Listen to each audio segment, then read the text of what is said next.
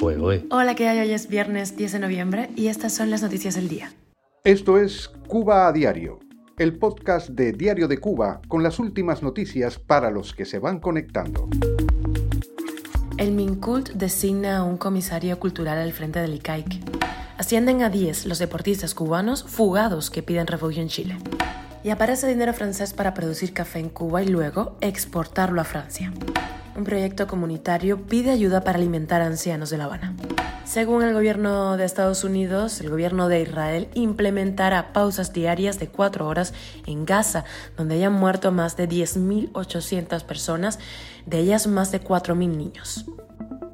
Esto es Cuba a Diario, el podcast noticioso de Diario de Cuba el Ministerio de Cultura de Cuba anunció la designación del periodista Alexis Triana como nuevo presidente del Instituto Cubano del Arte e Industria Cinematográfica del ICAIC, que estuviera descabezado desde que la Asamblea de Cineastas reclamara el último verano respuestas a las autoridades culturales por la manipulación del documental La Habana de Fito de Juan Pin Vilar, exhibido sin autorización de sus realizadores en la televisión oficial. Pero, ¿quién es Alexis Triana Hernández?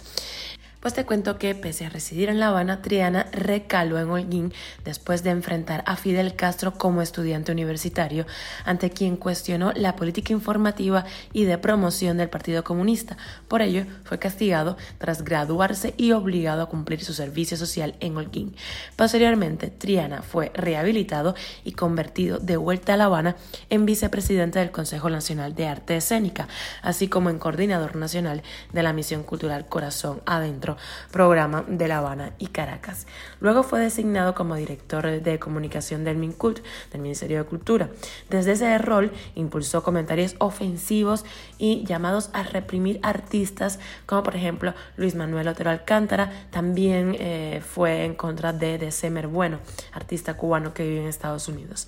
En enero de 2021 fue el funcionario encargado en la televisión cubana de manipular la agresión del ministro de Cultura, Alpidio Alonso, contra el reportero de Diario de Cuba, Mauricio Mendoza. Cuba a diario. Otros cuatro deportistas cubanos abandonaron la delegación cubana en los Juegos Panamericanos de Santiago de Chile y solicitaron refugio en ese país. Así lo informó el Ministerio de Interior de Chile. Con ellos se eleva a 10 la cifra de fugados que decidieron regularizar su estatus legal en la nación suramericana.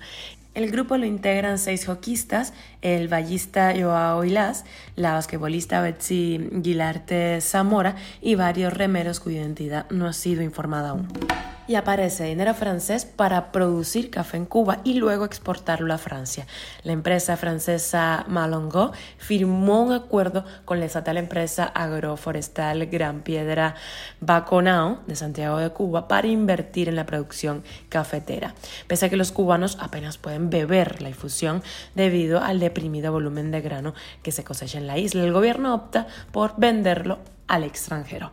Este negocio, cuyo monto monetario no fue mencionado en el reporte, se produce mientras, como comprobó Diario de Cuba, la torrefactora de café de la provincia de Santi Espíritus realiza pruebas de explosión para comprobar que su producto no hará explotar las cafeteras de los espirituanos en sus casas. Cuba a diario. Y miembros del proyecto comunitario Aliento de Vida piden ayuda para costear el almuerzo que entregan todos los días a un grupo de 28 ancianos en el municipio habanero Cerro, según una publicación de Yanquiel Fernández, el administrador del proyecto, hace nueve años tienen pues un pequeño comedor donde dan almuerzo a 28 ancianos que en su mayoría viven solos y son de bajos recursos. Los promotores de aliento de vida están recogiendo donaciones de aseo, medicamentos y alimentos para los ancianos que atienden. Los interesados en ayudar pueden escribir por Messenger al propio Fernández o llamar al teléfono más 535 804 7706 más 535-804-7706. Y miramos hacia Gaza, el gobierno de Estados Unidos, el gobierno de Joe Biden ha dicho que el gobierno de Israel comenzará a implementar pausas militares de cuatro horas cada día en zonas del norte de Gaza para permitir la huida de los civiles. En ocasiones anteriores se han bombardeado zonas y vecindarios que eh, el gobierno de Israel había dicho que eran seguros para los civiles. El presidente de Estados Unidos, Joe Biden, dice que es un paso en la dirección correcta en Gaza ya han muerto 10.800 personas, 10.800 personas de ellas, 4.400 son niños. Anteriormente, el ejército de Israel dijo que hay pausas tácticas locales para la ayuda humanitaria a los civiles de Gaza y dejó claro que no hay alto al fuego. El grupo Jihad Islámica en Gaza ha publicado un video de dos rehenes israelíes, una anciana y un niño. Se han reportado también intensos combates alrededor de dos hospitales importantes en la ciudad de Gaza. Israel comenzó a bombardear a Gaza. Recordemos después de los ataques del grupo terrorista Hamas del 7 de octubre, en los que murieron 1.400 personas y más de 200 fueron tomados como rehenes. Las ocupaciones de territorio palestino eh, por parte del gobierno de Israel datan de hace más de 70 años. Esto es Cuba a Diario, el podcast noticioso de Diario de Cuba, dirigido por Wendy Lascano y producido por Raiza Fernández. Muchísimas gracias por informarte en Cuba Diario. Te recuerdo que estamos contigo de lunes a viernes en Spotify, Apple Podcast, Google Podcast y nos puedes seguir en redes sociales.